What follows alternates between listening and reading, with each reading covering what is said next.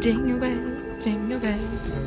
Ho, ho, ho, schaut, was sich der Weihnachtsmann oder die Weihnachtsfrau unter einen Baum gestellt hat. Eine weitere Folge Skipper Watch und was für eine, der zweite Teil von unserem grossen Best-of, unserem grossen Jahresrückblick. Letzte Woche haben wir über die besten Serien vom Jahr geschwätzt. Heute sind es die besten Filme. Wir präsentieren unsere Liste Anne Meyer. Der Dino Pozzi. und der Luca Bruno, eure Top 3 Film- und Serienpodcaster, die heute über ihre Top 5 Filme vom Jahr schwätzen. I want to spend a few minutes talking with you about your relationships, okay? Because they can affect your health. So I'm going to ask you some questions, and all you have to do is answer either never, rarely, sometimes, or always. Date of birth? Friday, 31st of December, 1937. You're living with your daughter at the moment? Yes, until she goes to live in Paris. No, Dad, why do you keep going on about Paris? You told me. No, I didn't.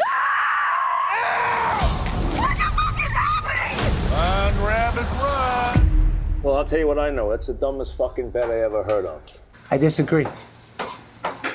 I disagree, Gary. Ja, ich habe es gerade erwähnt, über die beste Serie vom Jahr, über die haben wir letzte Woche geschwätzt. Findet ihr überall dort, wo ihr Podcasts loset. Direkt auf virus.ch oder auf Spotify. Skip or Watch mit den fünf besten Serien vom Jahr. Heute geht es aber um die fünf besten Filme vom Jahr. Ja, ich weiß nicht, wie geht es euch? Ähm, sind ihr ready? Haben ihr alles Ja. gesehen? Ich habe es dieses Jahr im Fall wirklich schwieriger gefunden, wie auch schon irgendeine Top 3 oder Top 5 oder was auch immer Ich zusammenzustellen. muss sagen, ich habe ähm, ein bisschen das Eich erzählt. Ich habe gesagt, ich habe gar nicht so viele gute Filme gesehen. Aber schlussendlich, als ich meine Liste dann durchgegangen bin, habe ich doch noch ein paar Perlen entdeckt. Ich habe halt eben den Lockdown dazu gebraucht, viele alte Sachen nochmal zu schauen oder nachzuschauen. Unter anderem natürlich die Matrix-Trilogie. Also, und Anne hat. Anne hat eigentlich nur Godard und Fellini-Film geschaut. Genau, Zeit. ja, mit einem auch Weinglas in der aber, Hand. Und so. aber auch Matrix. Auf ihrem Beamer. Nein, Und gedacht, auf ihrem fuck so. Beamer, Aber wie kann sie gleichzeitig in der Badwanne sitzen und auf ihren Beamer schauen? Das weiß ich noch nicht ganz. Ich habe nicht mal eine Badwanne. Das ist eine Badwanne? Ja. Okay. Für eine Regenfalldusche. Ja, genau, Mhm. ja, stimmt. Ja. Was haben ihr das Gefühl? Ich kriege irgendwie das 90-fache von, von eurem Lohn für das. Das wäre das wär immer noch nicht wahnsinnig viel. Du hast deinen 4K HDR Beamer, oder so? Das ist das erste Mal, wo ich mir etwas Teures gekauft habe in meinem Leben. Nein, aber eben, ich habe dann wie so gedacht, Scheiße, die drei Monate fallen ja dann irgendwie wie so weg, wo ich irgendwie gar nicht viel neue Filme geschaut habe. Aber schlussendlich ist es ja, ja ein bisschen länger als drei Monate gegangen. also das Gefühlsmäßig sowieso, ja. Ja, genau. Ja. Nein, nein, nein. Aber ich, ich habe auch gemerkt, also quantitativ kann das ja locker mithalten mit vergangenen Jahren und jetzt, wo ich meine Toplisten angeschaut habe, so von wegen Tod des Kinos und so weiter, die Streaming-Plattformen haben uns da logischerweise zum Teil ein bisschen ähm, den Arsch gerettet, aber auch so finde ich, kann die Liste jetzt qualitativ locker mitheben mit, mit Sachen aus dem traditionellen Kinojahr. Es fehlt halt einfach ein bisschen der Blockbuster-Glamour. Ja klar, auch wegen all diesen Verschiebungen natürlich. Aber die hätten wir ja eh nicht in unsere Listen reingenommen, weil wir so keine Genau, Alternative weil wir nur sind. Fellini und genau, ja, das ist unsere unsere Left Turn wird sein, dass wir in unserer 2020er Topliste nur alte Filme drin haben, weil weißt, früher sind Filme einfach ist ist halt noch etwas anderes gesehen.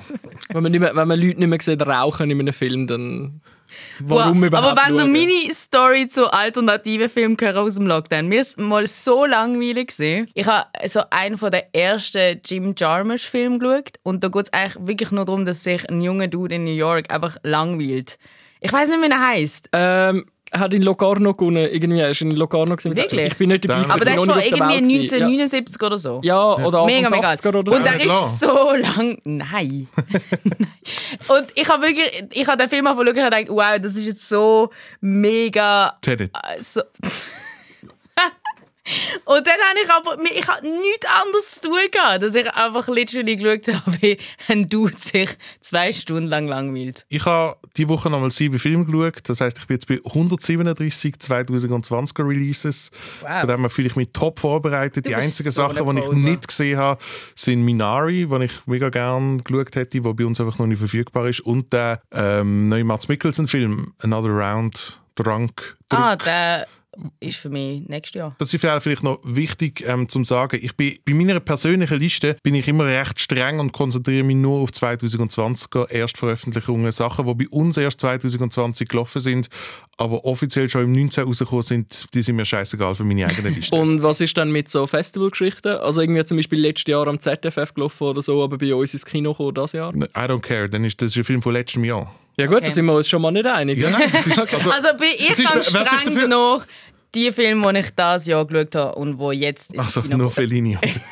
Nein, aber einfach so CH, CH Kinostartdaten sind mir völlig egal. Das Okay. ist so, wer wissen will, wie ich Knives Out gefunden habe, kann meine Liste vom letzten Jahr Luca, willst du sagen, dass die Schweizer Kino egal ist? Genau, ja, das Kino Ich habe wegen dem extra jetzt Knives Out rausgenommen, weil du letzte Woche schon das gesagt hast. Aber ja, also Knives Out ist so ein bisschen auf der Grenze für mich, weil der quasi Kinostart noch letztes Jahr, aber ich habe ihn dieses Jahr gesehen. Also ich glaube, wir sind bei unserer Finsterliste ähm, sind wir von jemandem disst worden, dass wir zu lange gebraucht haben, bis wir endlich zur Liste gekommen sind. Von dem her. Kann, ich mir, kann ich mir gar nicht vorstellen. Legen wir los. Okay, okay, Sorry. okay. Also, Platz 5 an Du fängst an.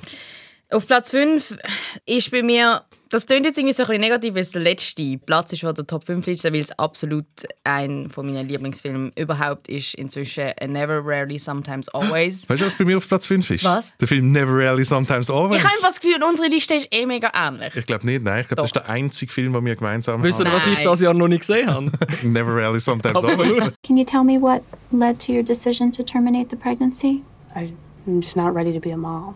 Your partners threatened or frightened you? Why are you asking me this? I want to make sure that you're safe. In dem Film geht es um eine 17-Jährige, die ungewollt schwanger wird und weil sie in äh, Pennsylvania lebt, muss sie auf New York, weil sie dort kann, ohne die Einwilligung von der Eltern Abtreibung haben. Das ist ein sehr, ja, so ein Low-Key-Film. Er wirkt sehr dokumentarisch, er ist sehr ruhig, ähm, aber wegen dem nicht minder eindringlich ähm, und ja, ohne dass das Wort irgendwie Rape Culture oder Feminismus jemals diesen Figuren ins Maul gelegt wird, ist es wahnsinnig ähm, ja, ein, ein sehr feministischer Film und er zeigt ganz deutlich so, wie beschissen es kann sein, eine junge Frau zu sein in dieser Welt. wo andere über die Körper regieren wollen. Ähm, ich glaube, es ist gerade Zufall, dass das einer gerade von drei so Abtreibungsfilmen war, die dieses Jahr rausgekommen sind.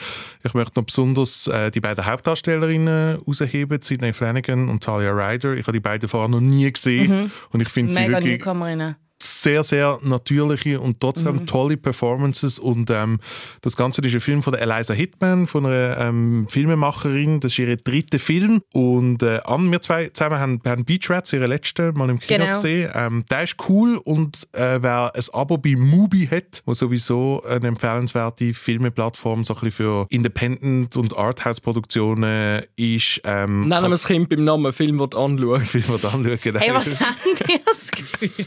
Äh, Aber dort- ja, also der, der Jim Chalmers Film habe ich auch auf dem Movie gesehen. Ja, genau. Dort Voilà. findet ihr, dort findet ihr ähm, «It Felt Like Love», das ist ihr erster Film. Und äh, ja, sie, sie, ist, sie ist wirklich so, ein bisschen so eine Do-it-yourself-Filmemacherin. Und wer, wer den Film schaut, also dringende Empfehlung von uns, er ist traditionell mit, mit 16 mm Film gefilmt worden. Und ich weiß, das klingt uhuere nerdig, aber es wird einem sofort auffallen, wenn ihr den Film schaut, dass er so ganz anders aussieht, wie halt all die digitalen Produktionen von heute. Also man sieht so das, das Körnige und das, der, der, der einzigartige Look, auch die Tiefenschärfe, die du mit, mit heutigen, eben mit diesen digitalen Produktionen nie erreichen kannst. Und äh, ja, ein ganz, ganz wichtiges Thema einfach. Ja, und ich will aber noch irgendwie anfügen, so von wegen eben Abtreibungsfilm und eben, es ist ja auch ähm, echt nicht leichte Kost. Also ich finde, man spürt, dass so, man, man leidet mit diesen zwei jungen Mädchen mega mit und während dieser Reise, der Film erstreckt sich ja nur über so ein paar wenige Tage. Aber es ist nicht so ein hoffnungsloser Film, weil ich finde, der Film zeigt so wie das Problem auf von Alltagssexismus und äh, eben Sexismus in der Gesetz Gesetzgebung von Amerika und so weiter. Aber er gibt ja wie auch so ein bisschen einen Lösungsvorschlag, nämlich so dass der Zusammenhalt zwischen jungen Frauen, also das ist das, was es braucht und das ist wegen dem auch einfach so ein mega berührender Film. Und als ich zum ersten Mal den Titel gelesen habe, habe ich irgendwie gefunden, oh, das ist ein mega dämlicher Titel. Aber der wird innerhalb des Films erklärt in der wahrscheinlich besten Filmszene von diesem Jahr. Das ist eine, die ich ab und zu auf YouTube schaue und dann immer muss mit den Tränen kämpfen. Dino, deine Platz 5? Deine Platz 5? Meine Platz 5, in diesem Podcast schon erwähnt worden, Baby Teeth oder Milla Meets Moses, ist bei uns letztes Jahr am ZFF gelaufen und das Jahr, glaube ich, im Oktober in Kinos gekommen. Der ist bei mir ganz knapp nicht in den Top 5. Okay. Ich, ich habe schon in diesem Podcast irgendwann mal erwähnt, dass ich, ich bin nicht so begeistert gewesen von diesem Film. Okay, warum, warum ähm, erzählst du uns nicht, warum du nicht so begeistert gewesen bist und dann können wir dir sagen, warum du falsch liegst? Ich habe das einfach so einen typischen Erstlingsfilm gefunden von jemandem, der so, ein bisschen so eine Geschichte will erzählen und ich habe irgendwie alles schon mal gesehen, was in diesem Film passiert ist, mit kranken Mädchen, mit äh, gefährlichem Dude, den sie kennenlernt und so. Ich, ich, ich habe ihn okay gefunden, aber für mich ist er jetzt nicht speziell rausgestochen. Aber, aber ehrlich gesagt, weil es so lange her ist, dass ich den Film gesehen habe, weil er ja bei uns äh, letztes Jahr im, am ZFF gelaufen ist, also vor Und darum über einem Jahr, mag ich mich im Fall fast nicht mehr erinnern. Also von dem her. Aber ich finde eben an diesem Film so schön, dass er eben so viele Sachen zeigt, die man schon sehr oft gesehen hat, aber auf so eine leicht weirde und leicht verdrehte und so, aber auch mega herzige Art. Mhm. Also wir haben es ja schon mal dort, wo du äh, Baby Teeth als äh, Filmtipp äh, gegeben hast, habe ich wie so gefunden, ich bin froh gewesen, über den Film nicht irgendein Review müssen schreiben, weil ich den schwierig könnte beschreiben und ich glaube, wegen dem habe ich vielleicht auch nicht in den Top 5 genommen, weil ich einfach wie nicht genau kann sagen was an diesem Film irgendwie so berührt. Also, also kannst du das besser. Das ist vielleicht mein Problem, mich hat er einfach nicht berührt. Was, was ist denn bei dir noch? Okay, wirklich nicht. Ich, ich habe eben gefunden, dass eben all die, all die eben was ja durchaus auch so etwas klischeebehaftet hat, oder krebskranke Teenager, gefährlicher Dude und so. Ich finde, das ist einfach auf eine Art erzählt worden, wo ich so, eben, wie es dann inszeniert ist, so eben noch nicht gesehen habe. Und ich, wenn du mir irgendwie erzählst, ja, willst du nochmal ein Teenie-Drama oder äh, Teenie-Tragikomödie über, äh, über jemanden Krebskrankes anschauen mhm. und so, dann denkst du so, um Himmels Willen, nicht nochmal eine. Vor allem also das Klischee vom Sick Girl. Und das oh. bedient es eben überhaupt nicht. Ja. Und vor allem, also dort ist es aber eben so ein bisschen anders. Ja. Action I would just have to sit back and watch reality destroy things. Contrôle-toi, s'il te plaît. Ne me parle pas. Parle à Sibyl. Sibyl, dites-lui qu'elle arrête de me faire mal volontairement. C'est pas possible. Platz 4 ist so ein bisschen ähm, mein so sehr persönlicher Favorit, nämlich der französische Film Sibyl. Oh, yes. Den habe ich natürlich auch gefeiert, aber der ist mir ein bisschen zu trashig. Trashy?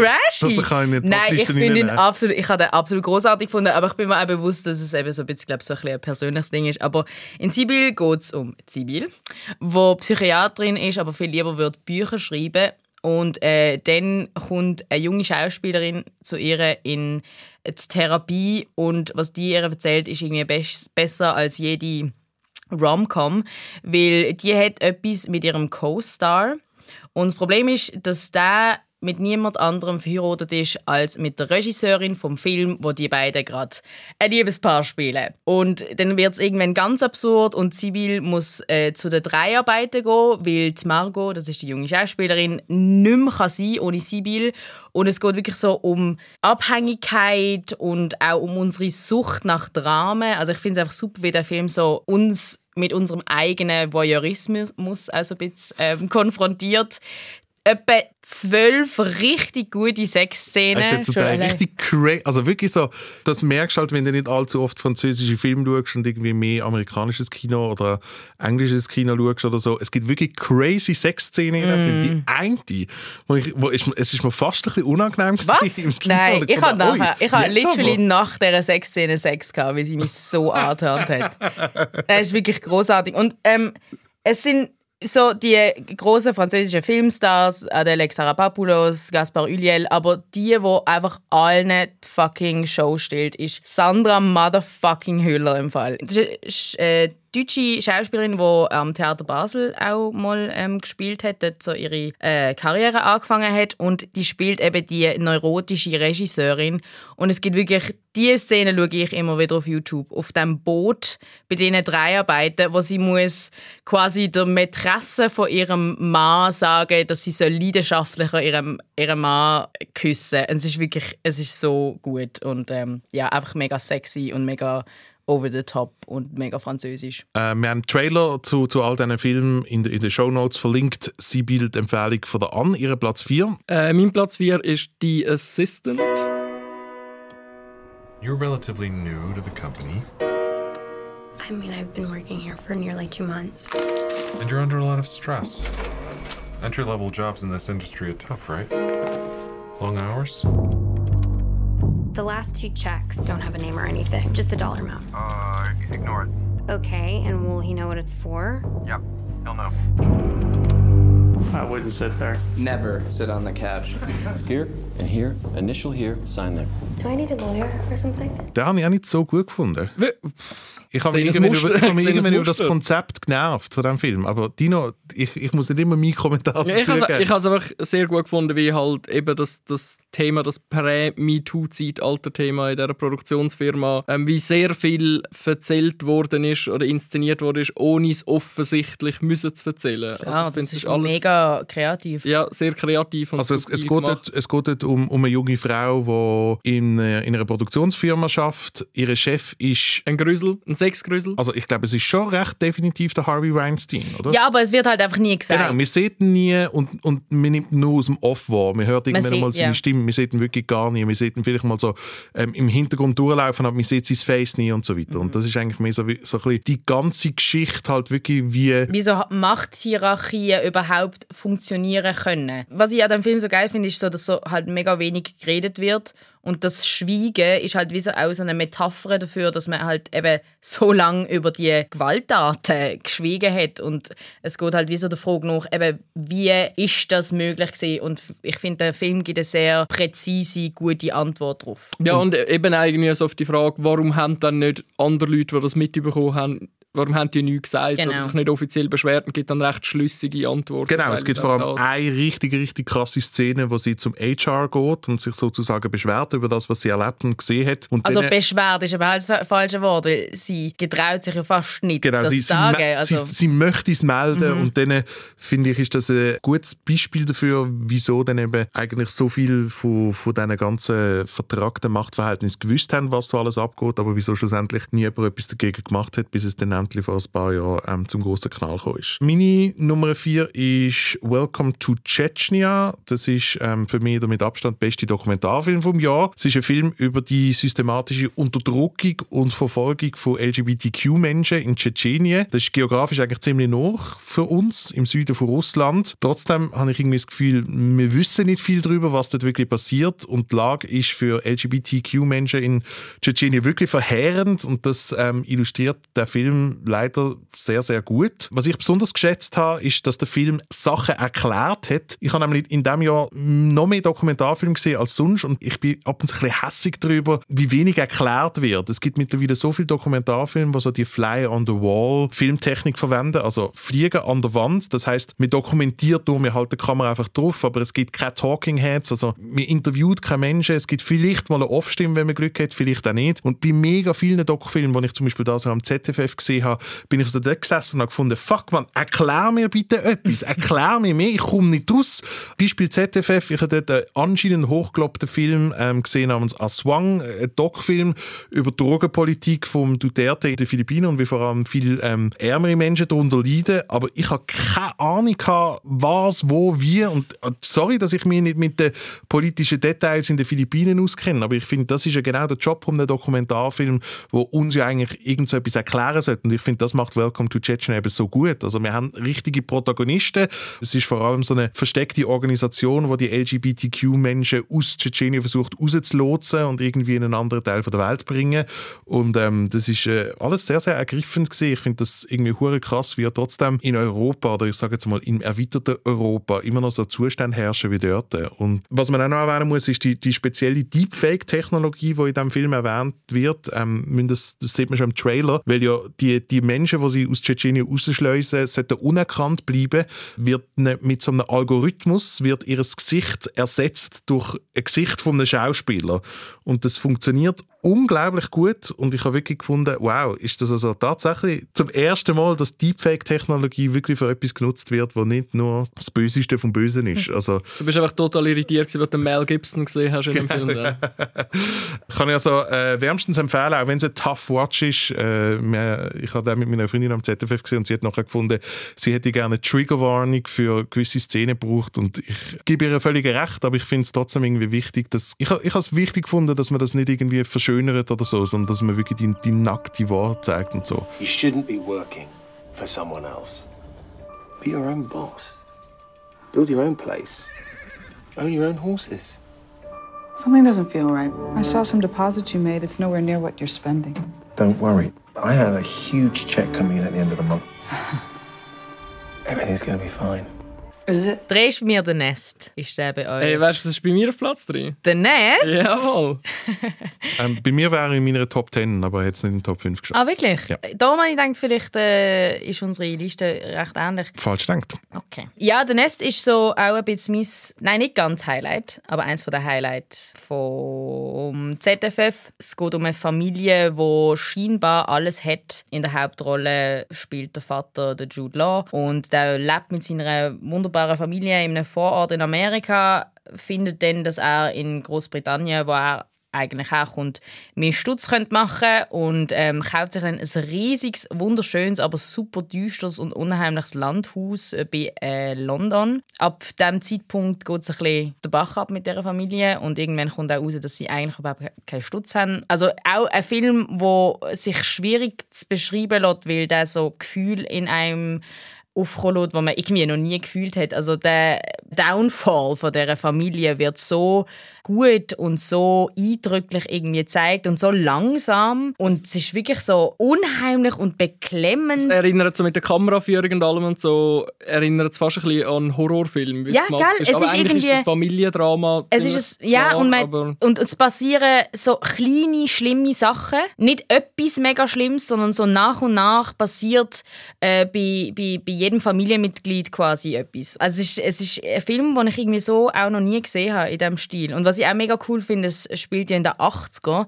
Und 80er, ähm, die werden ja in der Popkultur als so mega irgendwie bunt und ja, so mega farbiges und äh, lustiges Jahrzehnt und so. Und es ist so mega, eben so die 80er mal so in so einem mega düsteren Licht zu sehen, habe ich irgendwie mega spannend gefunden. Genau, und halt auch, oder gerade in Großbritannien mit dem, also vor dem Hintergrund von der Privatisierung von der, Mhm. ganzen, von der ganzen Volkswirtschaft und so, wo, wo auch immer wieder ein Thema ist in dem Film und auch so ein bisschen irgendwie zu dieser Selbstüberschätzung, die man ja, glaub, kann sagen von, von dem Protagonist, der vom Jude Law super gespielt wird. Witz an die Wand gespielt wird trotzdem von der Carrie Coon, aber das ist nicht schlimm, weil Carrie Coon ist sowieso immer großartig. Und das Pferd.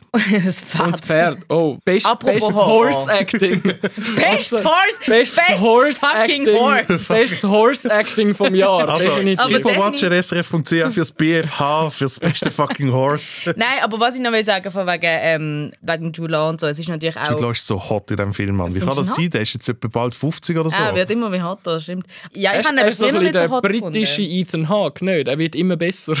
der britische Ewan McGregor. Ja, aber auch so irgendwie ja, eine perfekte Rolle für ihn. Aber es, es ist natürlich auch, zu dem, was du jetzt vorhin noch gesagt hast, es ist einfach eine super geile Dekonstruktion Ja. von Männlichkeitsansprüchen. Also äh, das, wo quasi er, ver- er, er verkehrt oder er zerbricht einfach an den Anforderungen, die er sich selber Und- stellt und- als Familienoberhaupt. Und auch dort wieder Stichwort, was wir jetzt bei den Assistant erwähnt haben, wegen eben, wie das erzählt wird, ohne zu fest irgendwie den Zuschauer oder Zuschauerin beim Handy zu nehmen. Ähm, auch es gibt eine Szene, wo man ohne zu viel verraten, wo man wirklich in zwei Einstellungen, ähm, wo einem dann wie bewusst wird, warum er so geworden ist, Ja. wie, er, äh, wie er halt ist. Wo, und das finde ich absolut großartig gemacht. So. Mit, ja, auch ohne Dialog, nichts. Einfach wirklich irgendwie zwei Einstellungen und dann sieht man, ah, darum. Okay, voilà. Meine Nummer 3 vom Jahr ist äh, David Burns American Utopia. Das ist äh, der Konzertfilm über die aktuellste Tour von David Byrne, immens wichtiger Musiker in den 70er und 80er Jahren, unter anderem bei den Talking Heads.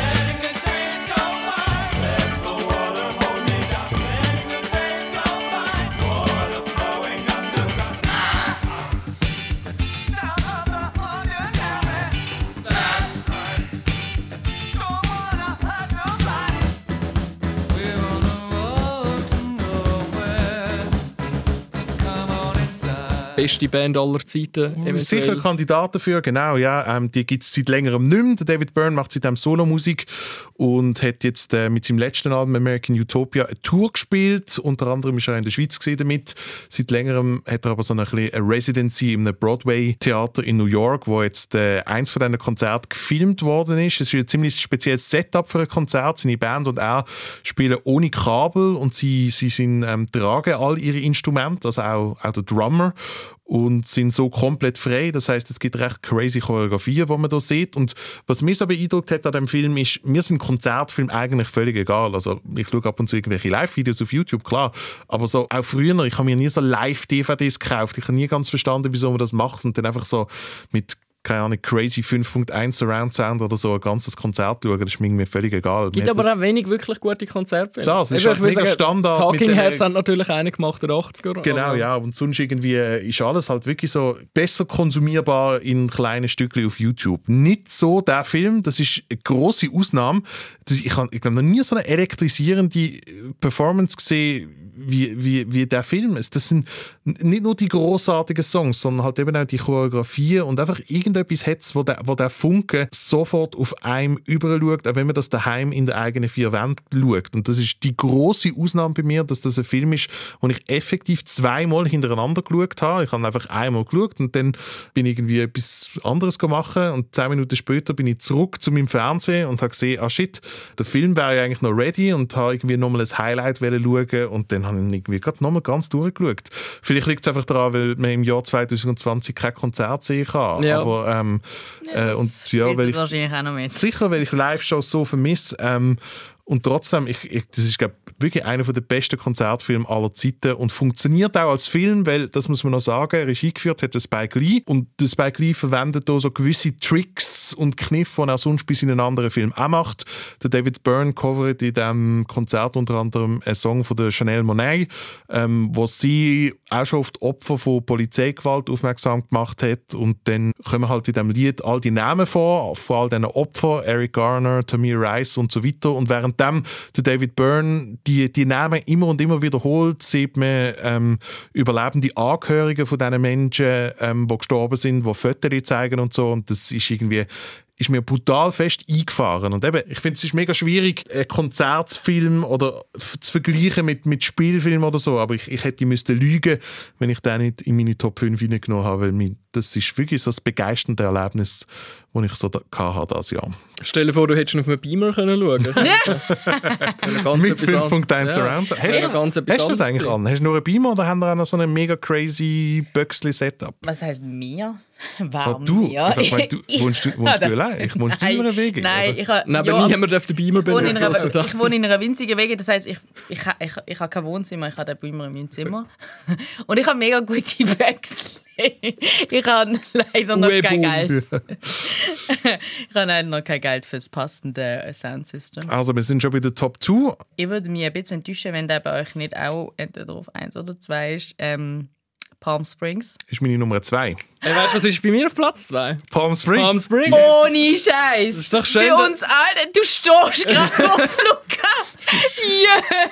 Ich habe eben noch, ich hab noch gedacht, ich bin sicher der Einzige, der so weit führen tut. ich habe in dem Fall, ohne Scheiß, ich habe gedacht, er ist so ein solider 5, aber einfach, weil er so cute ist und einfach, weil es mal so eine nice Rom-Com wieder ist, habe ich ihn auf Platz 2. Und einfach der Füdli Blut Wahnsinn. Also total abgedreht. auch und Das finde ich Blut Wahnsinn. Also ich habe ich hab lustig, bei mir ist es genau gleich gewesen. Ich, ich mache die Liste immer so durchs Jahr durch und irgendwann ist er dann mal so gegen Ende von der Top 10 gerutscht und wo ich mir dann irgendwie nochmal tiefe Gedanken über das Jahr gemacht habe, ich gefunden, auch da würde ich mich knallhart anlügen, wenn ich den Film nicht weiter vorne Ich hätte. finde, ich gehe eben bei so Top-Listen halt wirklich davon aus, so, was hat ein Film mit mir gemacht und bin ich danach irgendwie glücklicher gewesen oder habe ich mich äh, mit etwas mehr auseinandergesetzt und nach dem Film bin ich einfach viel glücklicher gewesen. Good day so far? Today, tomorrow, it's all the same. You! What is going on? Hey, get out of the water! Guess you followed me. So now what do we do? You just have to embrace the fact that nothing matters. Do you sleep with people in here? Great question. I have, but it takes a lot of work. May I cut in? It's the first dance. And that's a deal breaker? Palm Springs, die ähm, schönste romantische Komödie vom Jahr. Es geht um zwei Menschen, die sich durch einen Zufall an einer Hochzeit kennenlernen. Ähm, die Hauptrolle spielt der Andy Samberg, den ihr aus Brooklyn Nine-Nine kennt.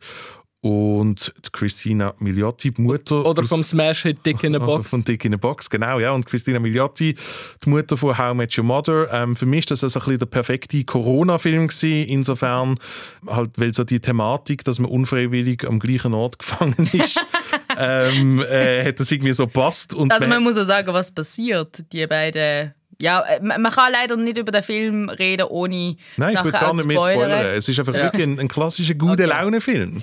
Ja, Und er ist ja. mega lustig. Er, Er hat ist so Jokes, lustig, ja. Es ist wirklich... Äh, ich, also ja, ich habe ich ha richtig clever. fest müssen lachen. Also er es ist ist- lustig und clever. Es Genau. schneidet wirklich größere Themen an, irgendwie auch, ohne dass irgendwie. Ohne Ja. dass man das über gerade merkt. Mhm. Und darum habe ich irgendwie das Gefühl, ähm, wenn jetzt dann der zweite Lockdown kommt oder so, wird der ja vielleicht ein bisschen gute Laune ins Haus Ja, ich werde ja immer wieder gefragt, was kannst du mir für Filme empfehlen, die ähm, ja, so ein bisschen herzerwärmend sind. Und ich hatte ja eben leider immer sehr wenig auf dem Kasten, weil ich natürlich nur darke Arthouse-Sachen Natürlich, weil wenn, wenn, wenn die an sich aufheitern schaut, sind nicht mega deprimierende von Trier-Filme. Ähm, und darum habe ich jetzt endlich mal einen, wo ich dann so sagen kann, so, schau Palm Springs. Was man einfach so kann sagen, einfach um ein bisschen Werbung machen, weil einfach das so mega gut ist, langt vielleicht nicht. Ähm, es wird etwas benutzt, wo in schon sehr vielen Filmen benutzt wird. Oh ja, ähm, das ist mega gute Werbung. Hey, Nein, ich sag aber dir, auf eine clevere, nein, oh, aber auf eine mega clevere Art. Ja, So, auf, eine neue, auf eine neue Art. auf eine neue Art. Aber was man da vielleicht auch noch erwähnen Es einfach besser. ich finde, das verrotet zu viel. Nein, aber wenn man den Trailer schon anschaut. Schaut den Trailer nicht. Ich finde, das ist ein Film, wo man blind reingehen muss. Nein, ich Okay. habe ja den Trailer Okay. habe es trotzdem mega Ich lustig pieps, gefunden. ich pieps. Ich erwähne es jetzt einfach alle fünf Minuten. Everything all right? Who are you? Actually, it's me, Paul. Who? I live here. What is this nonsense? Anne? It's me. Ah, there she is. Your father seemed a bit confused. Something wrong? Where's Anne? Sorry? Anne, where is she? I'm here. Kommen wir schon zu Platz 1. Ja, absolutes Highlight vom ZFF und ja, in dem Sinn auch vom, vom Jahr ist bei mir The Father mit dem Anthony Hopkins und der Olivia Colman. Ich bin eigentlich nie. Ja, ich habe hab nicht gesehen. du hast ihn nicht gesehen. Du hast ihn nicht gesehen und du hast ihn nicht so gut gefunden, wie ich dachte, dass du ihn würdest finden. Ich habe ihn gut gefunden, aber es ist halt Okay. auch wieder so ein Demenzdrama. Ich habe das, ja, ich habe das ja im Fall etwa fünf oder mehr Filme gesehen mit, mit irgendwie so mit Demenz. Und Ja, ich das ist jetzt lustig, das- bisschen das stimmt, Und im aber- Gegensatz zu anderen mag ich mich noch daran erinnern, wenn ich Das ist auch ein latent aktuelles Thema. Ja, ähm, das stimmt. Ich habe tatsächlich auch viele Filme äh, geschaut mit, mit irgendwie so älteren Menschen, wo es irgendwie so ums Vergessen geht und überhaupt. Aber der Film hat mich emotional so hintergehauen. Also es geht um einen älteren Mann, also sehr alt, eben der Anthony Hopkins, in einer ähm, er lebt in einer wunderschönen Wohnung in London und wird betreut von seiner äh, Tochter Anne. Und die kommt zu ihm und äh, sie reden miteinander und ähm, irgendwann passieren aber irgendwie komische Sachen. Plötzlich äh, sitzt ein Typ im Wohnzimmer, plötzlich erzählt sie etwas anderes, was sie vorher erzählt hat. Und dann merkt man, dass man das Geschehen halt durch seine Augen sieht und er erlebt und er hat Alzheimer. Und das habe ich einfach als so eine starke Idee gefunden und das hat ihn für mich eben auch total abgehoben von all den anderen Alzheimer-Dramen. Es ist ein Kammerspiel, was ich eh immer sehr faszinierend finde, wenn es äh, gut gemacht ist.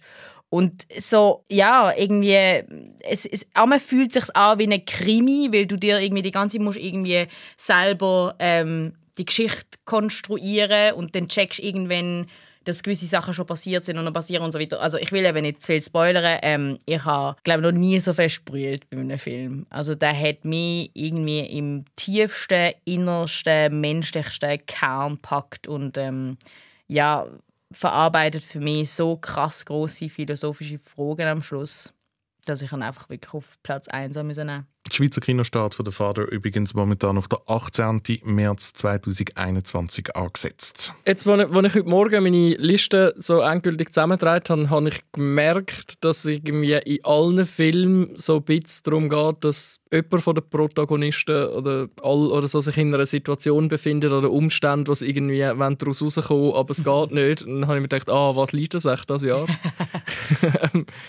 Und das beste Beispiel dafür, ähm, wenn auch selbst verschuldet, ist bei mir auf Platz 1, das ist Uncut Gems. Der hat es bei mir auch knapp nicht in die Top 5 geschafft.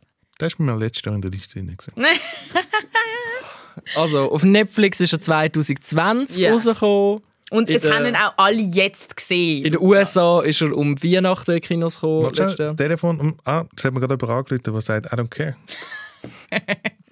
Auf jeden Fall fantastisch. Ähm, ein Film, was sich eigentlich nur noch, wo irgendwie schon extrem hektisch ähm, und immersiv anfängt und sich nur noch steigert. Also wirklich so ein klassischer Thriller und ein absoluter Skandal, dass der Adam Sandler nicht für einen Oscar nominiert worden ist für die Rolle. Der Adam Sandler spielt in dem Film so einen Diamantenhändler. Also in, so ein Hustler. Ein Hustler, so genau, ja, in New York. Und es ist wirklich so, ähm, er fährt mit Puls 120 an und steigert sich so auf etwa 220 bis zum Schluss. Ja. Das ist äh, sehr, sehr crazy. Und vor allem auch ein gutes Argument dafür, dass der Adam Sandler eben schon kann, wenn er, wenn er denn will. Ah ja, ja. Wie, wie, wie er auch schon für den Noah Baumbach oder den Paul Thomas Anderson gezeigt hat. Wenn er dann will, kann er ja durchaus Schauspieler. Der hat einen mega absurden Titel auf Deutsch, oder? Er heißt irgendwie Der schwarze Diamant, oder? Oh nein. Irgend so etwas. Das tönt, wie so, das tönt dann wie so ein Young Adult Roman. ja, also, oder irgend, sonst irgendein Mittelalterdrama. Ich, ich, oder, also ein billiger Harry Potter Knockoff. Aber der Film ist nochmal, der Film ist wirklich großartig von den Safety Brothers, Josh und Benny Safety, wo ähm, vorher Good Time gemacht haben, wo ich ähm, endgültig bekehrt worden bin zu der Meinung, dass der Robert Pattinson zu den besten Schauspielern gehört von seiner Generation. Aber wenn du jetzt gerade über den redest, der Grund, warum es Uncut Gems bei mir nicht in den Top 5 geschafft hat, ist eben, dass ich Good Times so viel besser finde. Ah, wirklich? Ja, und es ist mega lustig, weil ich habe ähm, Uncut Gems geschaut, ohne zu schauen, während gemacht hat. Und ich so, ah, das erinnert mich mega an Good Times. Und dann bin ich schauen und es ist tatsächlich von den Safety Brothers ähm, quasi der, der der Nachfolger, also der erste Film. Und sie sind, mir ist, das Problem für mich ist einfach, dass die beiden irgendwie zu ähnlich sind. Also irgendwie, es geht auch eben um so einen 24 Stunden äh, gefühlten Drogentrip, wo irgendwie eben alles nur kann falsch laufen, was kann falsch laufen. Und ich finde, ähm, Good Times macht das. Oder vielleicht liegt es auch daran, dass ich so wie gefunden habe, okay, das habe ich jetzt wie schon, so, schon mal gesehen. So. Vielleicht, ja, es sind, so ein bisschen, es sind beide so ein bisschen Film gewordene Panikattacken. Ja, eigentlich. genau. Was für mich super ist, weil das ist mehr oder weniger meine Comfortzone. Darum habe ich beide. aber Filme ich, total äh, ja, geniessen. Aber, das, ja, aber zu oft kann man sich das irgendwie doch dann auch nicht geben. Ich würde jetzt nicht beide gerade hintereinander schauen. Ich würde eben, aber wenn man sich müsste entscheiden sagen, schaut eher Good Times. Ich würde sagen, schaut einfach beide. Einfach nicht nacheinander. Ich bin definitiv pro Uncut Gems. Wirklich? Ja, in Good Time hat mich irgendwie genervt, dass, dass dort viele Sachen passieren, die wo, wo nur passieren, weil sie für einen Film passieren müssen. Du meinst, weil sie nicht wahnsinnig handlungsrelevant sind? Dort gibt es einfach so ein paar, paar Sachen, die irgendwie nur passieren, dass jetzt der Film weitergehen kann. Ja. Und das habe ich in Uncut Gems irgendwie nie das Gefühl gehabt. Nein, bei Uncut Gems überleist du auch gar nicht irgendwie aufgeht das jetzt auf mit der Handlung oder so, weil du so involviert bist und es dir so... Ja, ich glaube, wahrscheinlich liegt es auch noch einfach so ein bisschen an diesem super hypermaskulinen Milieu. Er ist natürlich schon nicht sehr äh, unsexistisch. Meine Nummer eins von diesem Jahr, und das ist glaube ich wirklich so das krasse Gegenteil zu Uncut Gems, ist der Film Nomadland. Ähm, der ist auch im ZFF gelaufen und kommt bei uns am gleichen Tag raus, also who knows, ähm, wie der Vater. Es ist also ein gutes Doppelkinoerlebnis, wo man sich da Mit geben könnte. Ja, genau, ja. Zuerst, zuerst der Vater, nachher Nomadland.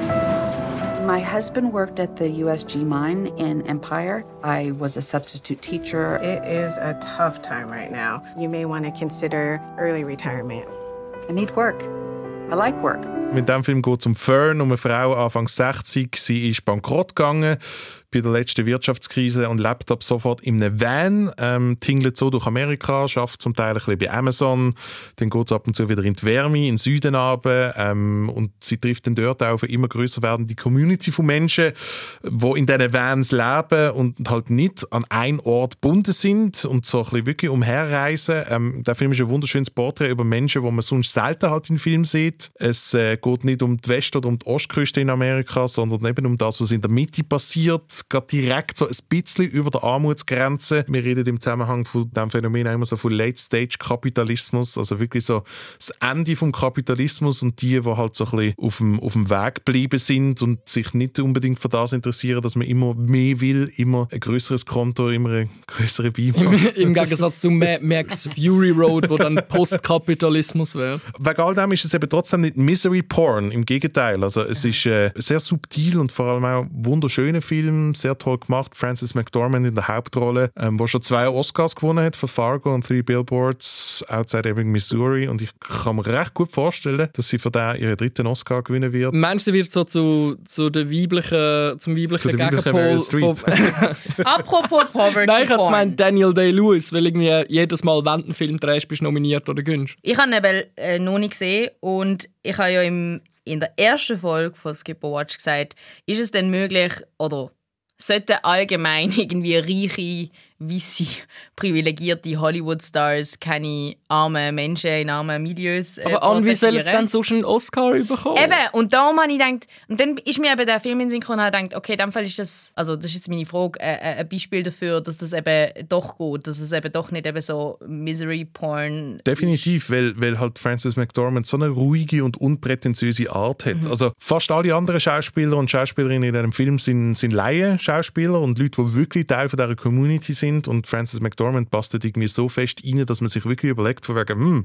ist das echt der Frances McDormand ihres, ihres richtigen Leben, wo da gerade gefilmt wird? Also der Film, den ich vorher referiert habe, ist äh, Hillbilly Elegy, wo man wahrscheinlich Wo wir vielleicht noch etwas werden darüber hören. Genau, wo, wo auf all unsere, was ist, ob Platz 1, ähm, Platz, äh, Platz Super 1 oder so, ist dann hier Billy Elegy.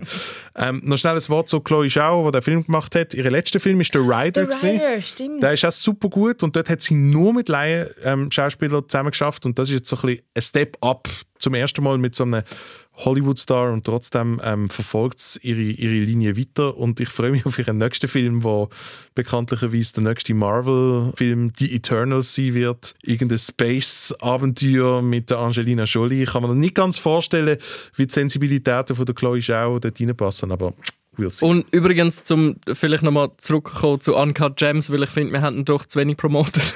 Auch die Safety Brothers sind ja bekannt dafür, dass sie immer wieder mit Laien-Schauspielern arbeiten. Und irgendwie unter anderem ja der Ex-Basketballer Kevin Garnett in Uncut Gems, wo ich total baff war, Ja, wo glaube vorher noch nie geschauspielert hat. Und wirklich Und Basketballspieler in Serien und Filmen sind immer sehr heikel. Also, also, Shaq O'Neal, Michael Michael Jordan. Jordan, der die beste Performance aller Zeiten in Space Jam, im besten Film aller Zeiten Hingegen. LeBron James in Trainwreck. Richtig gut. Richtig gut. Aber der LeBron James kann auch einfach alles.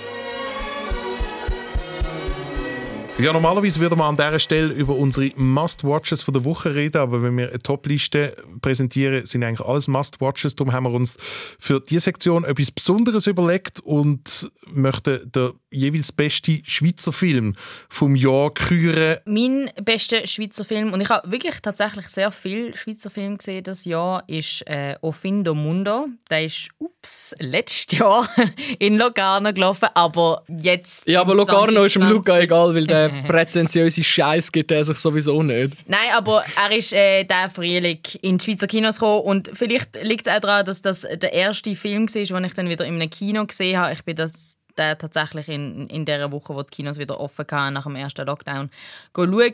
Ähm, der spielt nicht in der Schweiz, sondern ähm, in Lissabon, ist aber trotzdem äh, eine Schweizer Produktion von Basil da Cunha. Er sieht ehrlich gesagt aus, als könnte er so zu der Squad gehören von einem äh, Jesus oder so. du kennst ihn persönlich? Nein, ich habe ihn einfach schon gesehen, Locarno. Ähm, aber was macht jetzt das ein Schweizer Film? Einfach weil das SRF das Geld gezahlt hat, oder? Mm, Wahrscheinlich, Er ist- oder es ist einfach eine Schweizer Produktion und er ist aus der, Ist aus er, der ist er, Normandie. ich habe gemeint, ist- er ist ein Genfer. Ja, Okay. er ist aus Genf. Genau. Und in diesem Film geht es äh, um einen jungen Mann, der in, ein, ja, in einem Slumviertel äh, bei Lissabon zurückkehrt. Er war in einer, in einer, Jugenderziehung, in einer Jugenderziehungsanstalt gewesen und äh, kommt dann zurück und es ist alles irgendwie noch beim Gleichen. Seine Freunde arbeiten für einen Drogenboss. Äh, das Viertel genau ähm, steht auch kurz vor dem Abriss. Das ist irgendwie auch noch mega krass. Und ähm, der Spira, wie der junge Mann heißt, ähm, zündet dann aus Versehen, weil er hässlich ist, dass überall Müll rumliegt, äh, Abfallsack an und damit aus Versehen das Auto von dem Drogenboss, der dort so ein bisschen ähm, ja, das Viertel regiert. Und ich habe wirklich noch nie ähm, einen Film gesehen, wo irgendwie, also nie einen Schweizer Film zumindest, ähm, wo halt wirklich so irgendwie atmosphärisch ist. Also ähm, ich finde das Wort Fiebertraum irgendwie passt dort recht gut rein. Also es er wirkt auf eine Art mega dokumentarisch. Also man glaubt fast nicht, dass es Fiktion ist und gleichzeitig sieht es mega speziell und mega schön aus. Und äh, also das Vorstellen von, der, von diesen Charakteren, ähm, es wird sehr speziell erzählt und ähm, ja, kann ich auf jeden Fall mega, mega empfehlen. Also eigentlich ein David Lynch-mäßig inszenierter Money Matter Songtext. wow. Sind halt Jahrzehnt. Bitte. Ich würde sagen, das ist es gewesen. Es gibt was. Willst du dich nicht einmal Woche wieder- bewerben? Was heißt das Cypher für die, für die Redaktion von Deville oder so? Hallo, das ist crazy shit, Mann. Jetzt werde ich ganz rot. Äh, ich würde Jagdzeit von der Sabine Boss empfehlen, wo bei uns im Februar ins Kino gekommen ist, wo es so ums einsame Leben und schwierige Leben von Top-Manager geht, wo zwei sehr gute, so zentrale Darbietungen hat vom Stefan Kurt und dem Ulrich Tukur, wo dann sein neuer Chef wird und ihn auf ganz perfide Art und Weise mobbt und das Ganze spielt sich hauptsächlich in Büroräumlichkeiten ab, aber ist dann fast so ein bisschen wie ein Thriller inszeniert, was es recht interessant macht. Da gibt Play Swiss. Mm, glaube nicht im Fall. Nicht? Okay. Auf Indomundo auch nicht. Aber äh, da gibt es sicher so myfilm.ch. Da gibt's so Filmingo, genau. Cinefile, wie sie auch immer heißen. Mein, mein Schweizer Film vom Jahr ist schon wieder ein Doc-Film. Ähm, der Film Volunteer von der Anna Tommen und dem Lorenz Nufer. Äh, es ist ein Doc-Film über Schweizer Bürger und Bürgerinnen, die nach Ausbruch von der Migrationskrise ähm, ins Lager nach Moria gegangen sind, um dort zu helfen. Es fokussiert aber eben nicht um ähm, die Flüchtenden oder, oder die, die in dem Lager leben, sondern halt eben um die, die, helfen. Und da ist besonders eine Figur ganz spannend. Ähm, ein Mann namens Thomas Hirschi äh, ist Landwirt, SVP-Wähler und geht dann nur dorthin, weil ihn, glaube seine Frau mitnimmt. Und man sieht ihn vorher und halt auch vor allem nachher, was das Erlebnis mit, mit, jemandem, mit einem macht, halt, wenn man dann wirklich dort ist und das Leid und das Elend sieht und nachher wieder zurück in die schöne Schweiz ist und wie sich das bisst mit dem, was man vorher gedacht hat. Ich habe das äh, sehr, sehr spannenden Einblick gefunden in die sehr, sehr komplexe Thematik und äh, es hat zwar ein paar heftige Bilder dabei, ist aber irgendwie nie voyeuristisch. Kann man sich logischerweise fragen, wieso man nicht lieber einen Film über, über die Geflüchteten macht oder so, aber ich finde, das, das gibt es ja schon en masse und ich habe das mal einen anderen interessanten Blickwinkel gesehen und, und eben so ein bisschen der Vergleich zwischen der schönen heilen Welt hier und wie es, wie es in diesem Lager aussieht, ich habe das recht äh, eindrücklich gefunden. Den Film gibt es auch auf äh, MyFilm, Filmingo, Cinefile, wie all die Plattformen einmal heißen.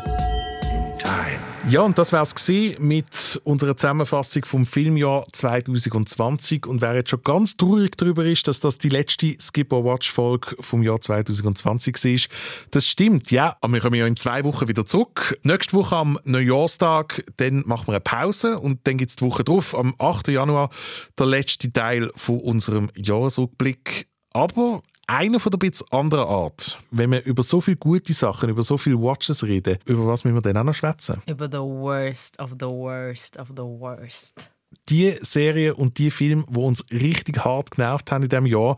Hate Watch 2020. Wir ähm, präsentieren eine ganze Stunde lang unsere schlimmsten Serien- und Filmerlebnisse vom Jahr. Über die, Von denen gibt's ein paar. die- Von denen gibt es wirklich ein paar, dort, wo man am liebsten abgeschaltet hat. Den haben wir vielleicht sogar.